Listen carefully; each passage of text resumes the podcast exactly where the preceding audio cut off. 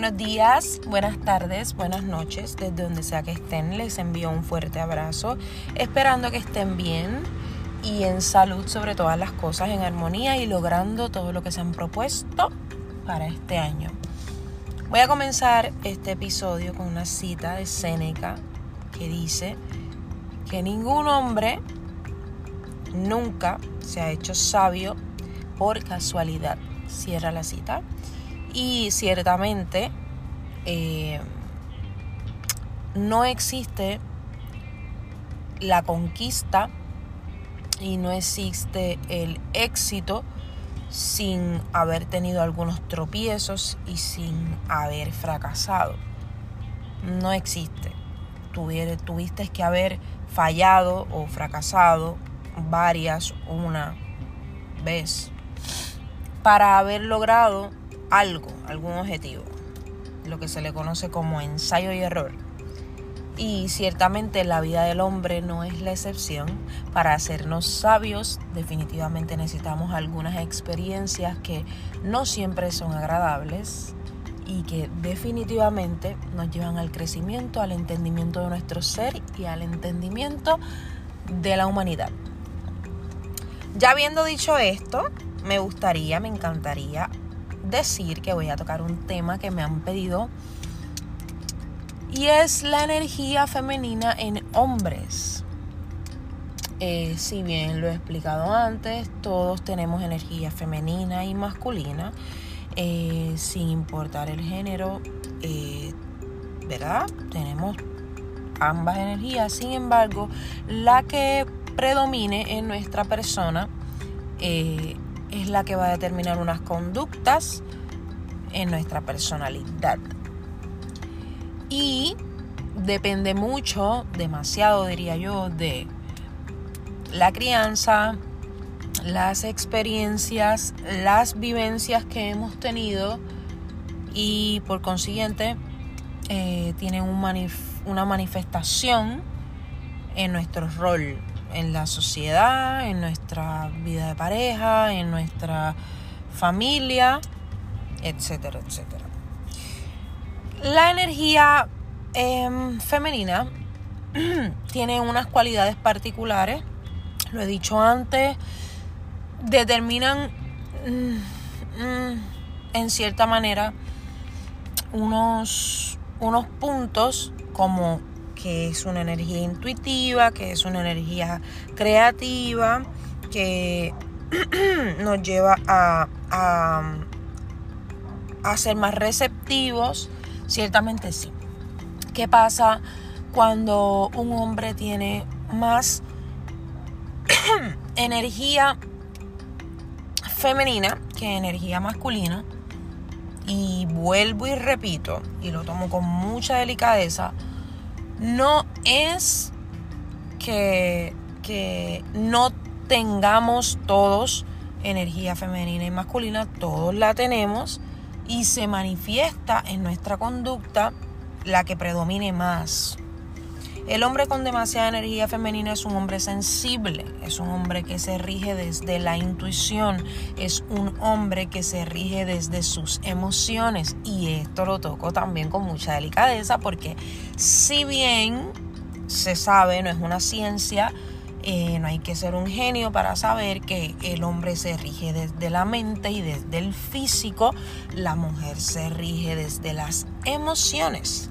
Eso es algo que está en todas partes, creo que se manifiesta y lo vemos desde que vemos a dos niños empezando a vivir.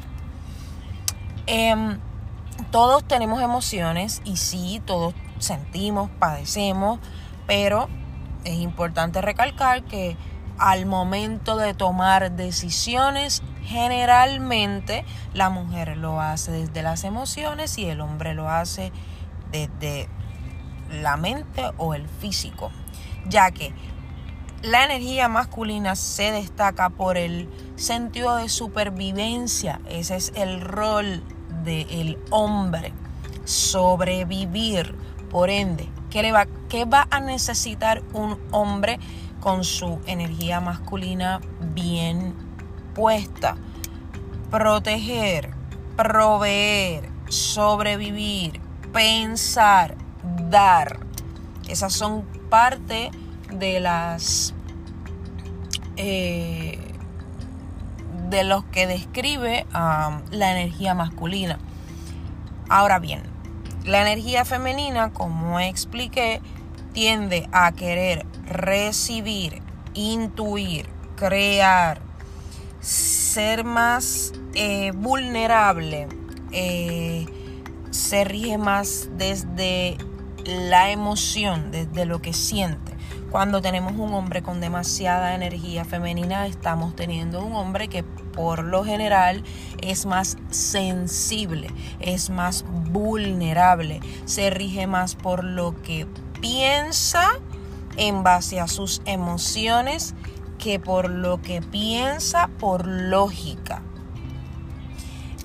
El hombre con demasiada energía femenina en una relación se ve más como un hijo, como alguien que hay que llevar de la mano, como alguien al que hay que darle, como alguien que hay que protegerlo, proveerle, porque se ve manifestado más como un hijo. Generalmente las mujeres que tienen excesiva energía masculina tienden a atraer a hombres con excesiva energía femenina. Eh, hay algo que, que nos permite nivelar nuestra energía y es el permitirnos ser. Cuando entendemos estas cosas y cuando entendemos nuestro rol, podemos saber que hay formas de nivelar nuestro ser. Porque voy a poner el ejemplo que siempre pongo, es un ejemplo súper sencillo. Una mamá soltera eh, definitivamente tiende a tener mucha energía masculina porque su responsabilidad le tiene, le tiene que proveer, tiene que proteger, tiene que ser más práctica, tiene que ser más sobreviviente. Por ende, la mujer que ha estado mucho tiempo sola tiende a desarrollar mucha energía masculina. Sin contar si fue criada por mujeres, por una mujer soltera y sin contar otros elementos, va yéndonos súper sencillo, súper simple. El hombre que ha sido criado por una mujer con demasiada energía masculina tiende a tener unas manifestaciones más femeninas. Porque se acostumbró a que le dieran, a que lo protegieran, a que le proveyeran, a que lo sobreprotegieran en muchas ocasiones, porque pasa. Así que no, no es nada más que un efecto en cadena, por eso es importante sanar y por eso es importante nivelar y por eso es importante entrar en balance. Cómo entramos en balance y cómo sanamos nuestra energía, permitiéndonos ser.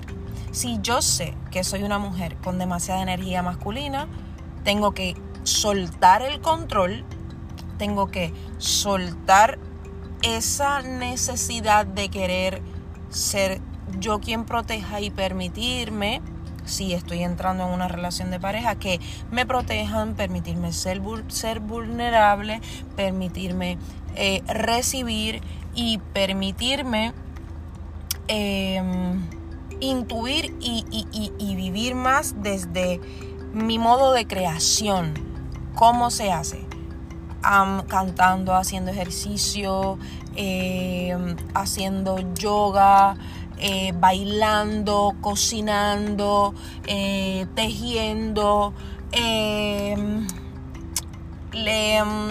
haciendo pintura, llevando mi mente eh, a todo eso que le invite a crear como siendo un hombre con excesiva energía femenina puedo nivelar y balancear mis energías comenzando a tomar responsabilidad, asumiendo mi rol, entendiendo cuál es mi lugar, dando más que recibiendo, eh, pensando, eh, permitiéndome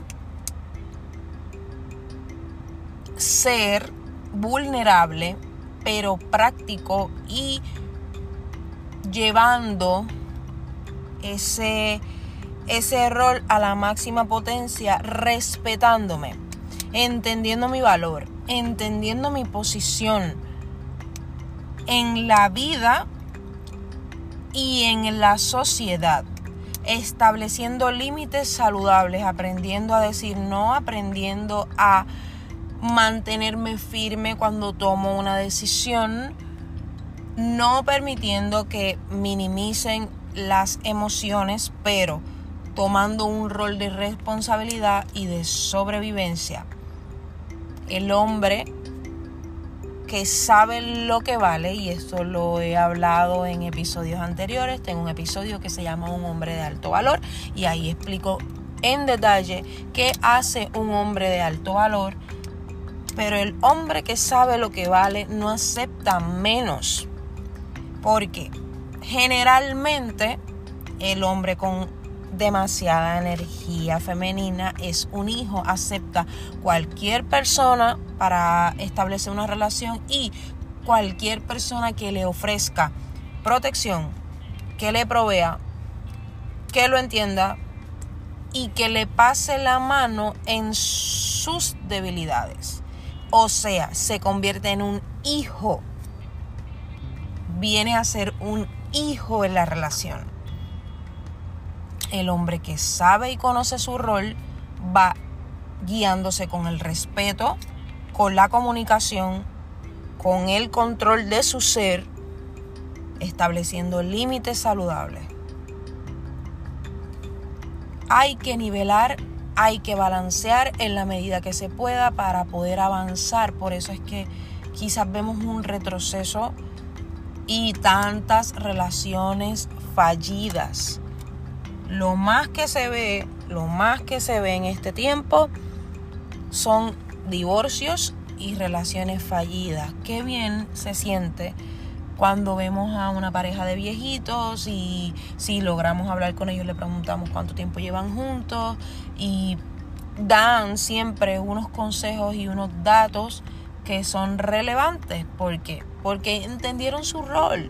No estoy hablando de que hay que someterse a maltratos, a infidelidades y a abusos. No estoy hablando de eso. Estoy hablando de que realmente dentro de nuestro rol en femenino y masculino no estamos diseñados para andar en un cambie, cambie, cambie, cambie, cambie, cambie de pareja, porque eso hace que nuestra energía femenina, masculina y nuestra percepción personal se desnivele y baje. A veces es mejor estar solo, aprender a conocerse, aprender a respetarse, valorarse y en efecto se, aprende a respetar y a valorar el tiempo y lo que los demás nos entregan, entender nuestro lenguaje del amor o nuestros lenguajes del amor y entender los lenguajes del amor de quienes nos están acompañando en nuestro paso por la vida y hacerse preguntas que lo he dicho muchas veces son prácticas. Esta persona definitivamente tiene el mismo sistema de valores y creencias que yo o bastante similar, eso ayuda demasiado, demasiado para nivelar y para entender y ser responsables afectivamente antes de elegir una pareja que nos desnivele a nivel de, de energía obviamente también preguntándonos si esa persona es conveniente para nosotros, si es alguien que nosotros admiramos, respetamos y lo vemos como, como algo grande. ¿Por qué? Me encanta mucho, me encanta mucho y lo he dicho antes, Platón decía que para tener una pareja eh, ideal se debería admirar a la persona si no se siente admiración por la persona y si no se escoge una persona que sea mejor que yo en, en, ciertas cosas o en muchas cosas, definitivamente no va a haber crecimiento. Estamos teniendo desde hace un tiempo unas, unas manifestaciones desde el ego en donde cualquier persona que sea mejor que yo en algo representa una amenaza para mi vida. Y no, no, no, no es así. Necesitamos rodearnos de personas que sean mejores que nosotros, porque esa es la manera en la que aprendemos a ser mejores mejores personas, mejores seres humanos, mejores en conocimiento, mejores en inteligencia, mejores en emociones. No podemos pretender que lo sabemos todo. Así mismo pasa cuando elegimos una pareja, necesitamos a alguien que sea mejor que nosotros. Si a lo mejor yo soy mejor económicamente y mi pareja es mejor emocionalmente, pues definitivamente se hace un equipo. Yo le doy y la persona me da. Si yo estoy con una persona que tiene una inteligencia emocional más amplia que la que tengo yo, se supone que se aprenda y se aprenda mucho. Así que, ya habiendo dicho estas cosas, les envío un abrazo, espero que sea de mucha bendición para ustedes, que sea algo que puedan compartir no se olviden pasar el link, no se olviden seguirnos en las redes sociales y no se olviden compartir esto con alguien que lo necesite. Les envío un beso. Chao, chao.